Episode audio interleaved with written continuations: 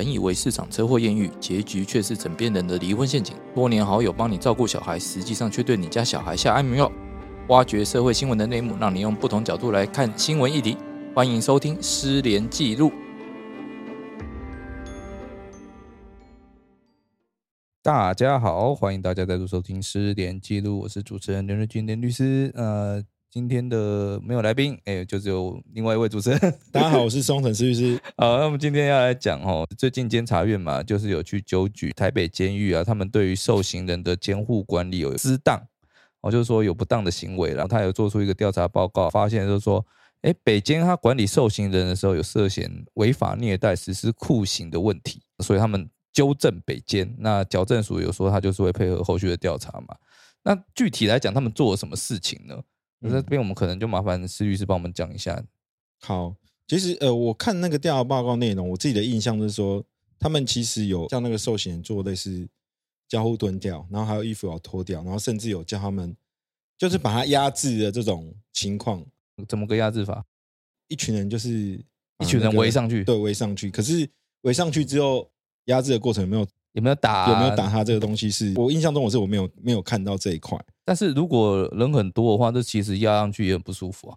对对，所以说他们其实一般来讲就是有殴打，或是刚才说的要他们做一些特殊的动作。看那调查报告，好像还有一个受检人他的上半身的衣服被脱掉，脱掉干嘛？坐在椅子上。我印象中是有有这个一个画面，嗯，好像就是对他是一个不当的这种处置的方式啊，不知道是一种另另外一种怎么说羞辱吗？霸凌，或是另外一种的处理方式，就是我让你感受到寒冷吗？还是用什么羞辱你？就是让你上半身没有穿衣服，蛮过分的啊！可是调查报告里面还没有指出一些比较特别的东西。调查报告他有说，像我们那个监护人员所使用那些电击棒啊，还有那个手铐啊，还有一些就是防卫性的，哎，好像那个喷雾是不是？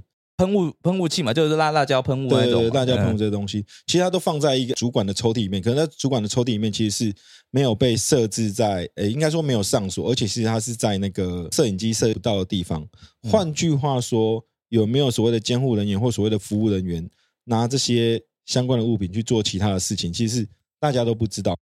跟大家讲解一下什么是服务员。服务员的话，他其实就是说，一样是在监狱里面的犯人啊。对，哦，啊只是因为表现良好，那他可能就会说，哎，那你们这些人就来当服务员，哦，帮助我管理整个监狱的秩序嘛，这样子。对，而且服务员其实他们的责任，其实简单来讲，就是应该算是一个打杂的工作啦。那原则上，像你去做一些借护啊，或是一些核心的事项的时候，原则上都是必须要是那个监所的管理人员才能做。然后你服务人员其实原则上来讲是不能够做这些事情，而且我记得。服务员是不是资格好像有限制？他好像重刑犯是不能够当哦，重刑犯不能当服务人员。对，我印象中是这个样子。可是这一件来讲，就是说在北京的这个调查报告里面，其实呈现的至少我看到的资料是说，所有呃会有类似不当管教或是体罚或是或是殴打这些行为的话，其实都是出现在服务员身上的。那管理人员呢？管理人员在干嘛？管理人员在旁边看啊。他不敢亲自动手，就对。没有他以他的角度来讲，他有两个：第一个我不敢动手，第二个我能够动动嘴，我干嘛要动手？啊，也是，也是，也是。因为对他而言的话，就是说，如果出了事情的话，就是说，哦，这是犯人之间他们互相在有一些纠纷。对啊，这是一个很好的用来卸说辞。对啊，而且我觉得在那里面会不会有那种阶层的意识啊？虽然说我就是有一个管理人员，那对我来讲。你就是我的小弟，我我有事，但是小弟上啊，干嘛大哥自己众筹？反正我就高高在上嘛，啊，动手的人是交给下面的人去做嘛，啊，他们做的怎样，啊，我负责管就好了。对啊，呃，我出一张嘴嘛，你说要把他压好嘛，啊，踢他两脚啊，这样子，对，是一种管理措施。其实这件事情不是只有发生在台北监狱哦，其实在那个高雄高雄监狱那边呢，哦，他其实也有发生过类似的事情，像你讲的一样，他有所谓的阶层。管理员去管服务员，服务员去管犯人，其实是阶阶级分明的感觉了。那件事情是发生在说，他们手法都一样，因为监所有所谓的监视器嘛，嗯，但是总会有死角，所以他就把人犯管理员先用他的权限，把人犯移到监视器拍不到的地方去，嗯，然后那边会有一些什么 U 型扣啊，或一些锁扣，哦，把犯人锁在那边，然后服务员再上，就去压他。这件案子特别的地方是在于说，管理员他亲自动手，他去踹了那个犯人好几脚。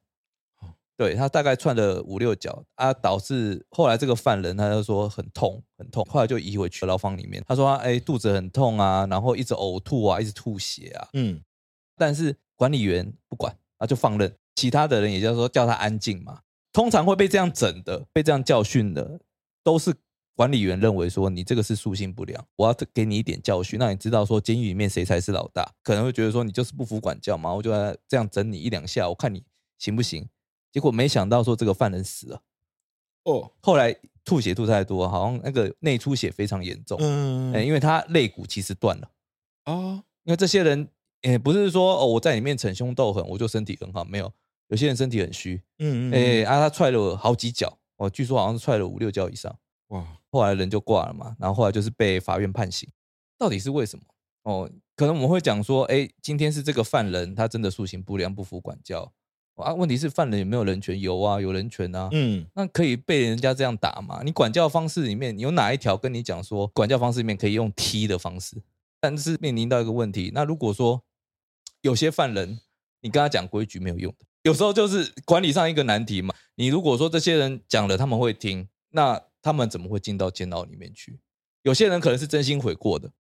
但是大部分可能都觉得说，我犯错了，然后我犯罪了，那我就进来而已啊！你只能限制我自由啊！那我里面我要做什么？你管我这么多？可是你假如说像这种犯人的话，你可以用其他的方式去对待啊，比如说你把他关到什么独居房或什么之类的，不就好了吗？是所谓的那个镇静室嘛？嗯，哦，那其实这个在监狱行刑法里面有特别的规定，就讲说，哎，你人人犯是可以移到镇静室里面，让他们镇静下来嘛？对，嗯，那他啊，镇静室里面不是说就真的没有事做。可能还说有一些命令啊，会要求你啊，就可能做一些体能训练或干嘛的，不会让他真的闲在里面，完全没事做。但是如果有那种比较高拐、全不听的，他就不理你的，那你怎么办？哦，所以有有的像那个高雄那一件，他们就搞一个所谓镇静区，镇静区就是监视器拍不到的地方，有 U 型扣的地方。哦，那他们在外面怎么镇静？用踹的。但是就是说，你到底要怎么管理？这真的很难，在监狱里面，犯人跟所谓管理人员他们的人数比例是非常悬殊的。嗯，尤其是嗯，你看，像约在台北啊，或者说一些大城市里面啊，那个犯人的数量远远超过管理人员太多了。嗯，那你怎么管理？我记得我看那个监察院的调查报告，我印象中有个数字，好像是说，好像是一百比一，就是一个管理人要管管理一百个这个囚犯，所以他们才会找这个所谓的服务服务员去去做这件事情。但你用管理要用什么方式？其实像我们刚才看，它它有一些其他一些借据嘛，不管是说辣椒水或是一些手铐这些东西，我觉得他应该是让让这些囚犯们，就是让他们在可以冷静下来的时候可以进行沟通，不是说他们不服从命令的时候，我们就是用暴力对待。因为其实，在我们的说法里面，呃，我记得我们的司法院院长曾经有说过，就是说所谓的囚犯，他只是穿着囚服的国民。那我们针对国民，你你总不能说你这个人哎不好管教，或是或是不好管教，是他违背这位秩序，你就是要对他拳打脚踢嘛？那以目前的做法来讲，我觉得其实目前拘禁它是一种方式嘛。那或其他有其他的，我我觉得是用选择暴力的方式，呃，我应该是最快，但是也最偷懒了。对，可是其实，在监狱里面，你犯罪，你还是犯罪啊。你打了，你还是有伤害啊！你你你杀了，你也你也是有伤害。你总不能说我在监狱里面好像就是法外之地，我在里面打人，然后伤人，或是强暴胁迫，这些都当做是没有这回事，也不是啊。只是监狱它来讲，它比较难发现。像这件调查报告里面，其实第一个来讲，调查委员会去调查，就是说好像有受刑人去向调查委员去申诉，说他们受到不当的对待，他们甚至好像怎么被打到吐血啊，什么什么之类。所以调查委员是临时哦，就是他不是。他不是事先通知你说我要去对你做调查，不是说我哪一天要到访，你必须要当天你就要准备资料给我，不是，他们是好像五月八号的那一天就突然间临时去去监所这边去去看这些呃监所的这状况，就他们才会调，然后调一相关的监视器。我们刚才说到这些东西有被发现的这个所谓的监视器的内容，我那时候看的时候我觉得很好笑一点是说，其实因为他们都会躲这个监视器嘛，所以其实监视器当时照相其实是没有照到什么东西。可是很特别一点是说，因为监视器照的时候，它那个门是钢，就是钢门，是不锈钢的那个门。嗯，结果它照监视器的时候，那个钢门会反应反反射反射出来，所以监委是靠反射才查到说这些问题的。就是说他们确实是有被不当的对待来讲，是你在监视器看不到的地方，但是透过监视器反射那个诶，就是肛门的这个影像的时候，才发觉说有这些东西。而且之前监委其实他们有发这个发函给这矫正所说，哎，确实有没有这些情况在？结果矫正署都回函说没有。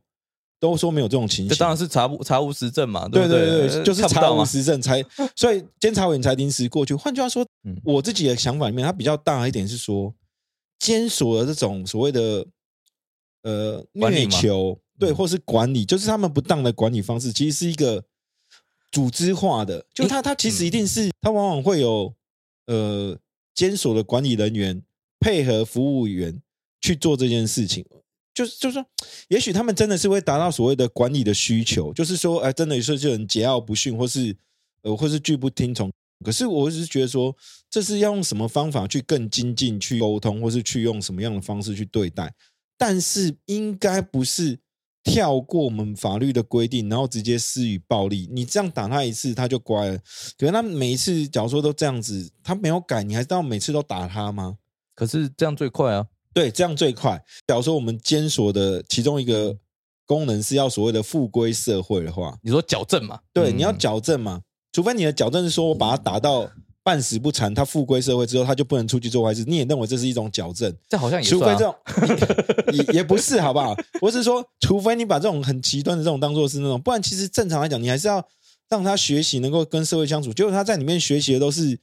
哎，怎么说？恃强凌弱，以暴制暴。你你本来是小偷，你进去之后，你可能变强盗。你本来强盗之后，你可能就是进去之后，你你又变杀人放火这样子。对，就是你犯罪行为，你只会随着你进监狱的这个时间的长短，会越来越累积，你更多的不法的手段会越来越多。这其实是一个很吊诡的一件事情呢。网上不是在传挪威的话，他们对于自由行的定义跟其他国家很不一样，就说我只是限制你的。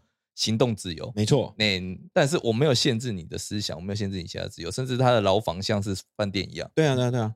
但是如果做到这个程度，但他们还是出现了什么？像那个有一个那个奥斯陆大扫射那件事情，对对对，诶，死了一堆人，那还是会有这种人出现，因为他有偏激的想法，他甚至不觉得自己要犯罪，他崇拜纳粹，因为他没有主张他是精神抗辩，嗯，呃，判刑下去最终也就是二十年。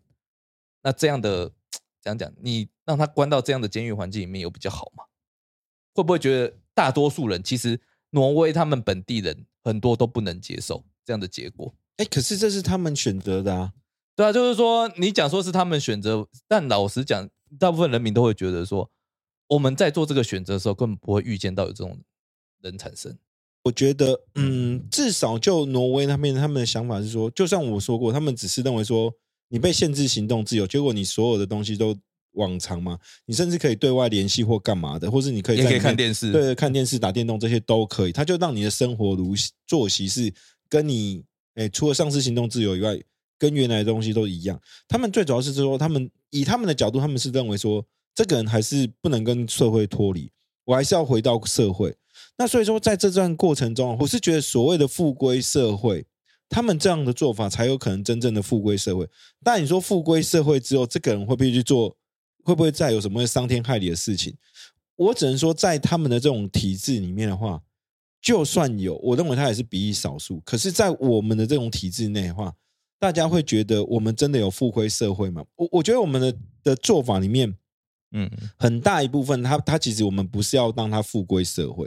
其实我们我们假如说让这些受刑人之后出去的话，他其实复归了，好，就算是社会，那也是他自己的那个同温层。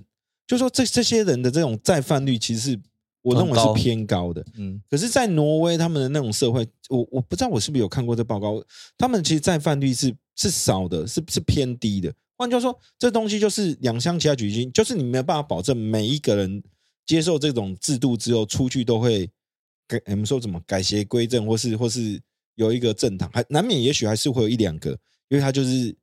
就是邪恶本性的这种有没有？对，还是会有骨子里就是恶人这种的，就天生的反反社会人格。对对对。可是假如说你是反社会人格，那其实是一个精神病的问题。像这种情形的话，像我们将呃，我记得我们的再犯率好像六成还是七成，我印象中是是偏高的。那可是像这种啊，也许挪威它那种再犯率也许是比较相对比较低。我我只能说我们只能做选择。但但我也讲啊，就是我们就拿最近美国的例子来讲啊。哦，你如果担心再犯率的话，你可以修改犯罪的定义啊。犯罪的定义，对啊，他们不是说一千美元以下不算犯罪？这之后就不是你不觉得这是掩耳盗铃吗？好像那个骆驼那个把头埋进沙子里面，然后就就看不到那种东西。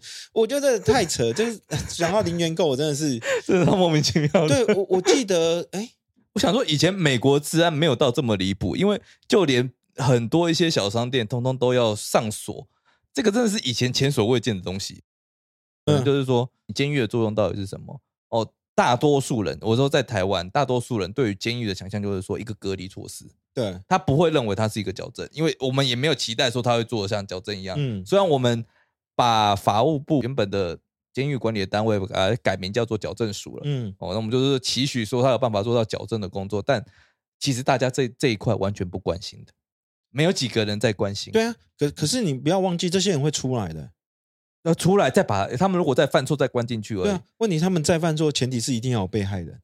嗯，对啊，对啊，那你就是一定要有人被害之后，才才能把把再把他关进去。他就预计就说，所以我们的台湾的这种所谓的治安或是那种犯罪率，你不要期待说他会到多好，因为这至少这些人，除非你等他们自然而然的嗯衰退，年老力衰或什么之后，他们才会不会，我们才不会期待说，哎，你不会再犯罪，不然年轻力壮进去出来，他还是年轻力壮的时候，又要再犯罪。所以每个人都在等着我们，我们被这些人犯罪，这应该不是不是我们想要。而且大家不要忘记哦，监狱关的人其实很多，这些都是身强体壮的人哦。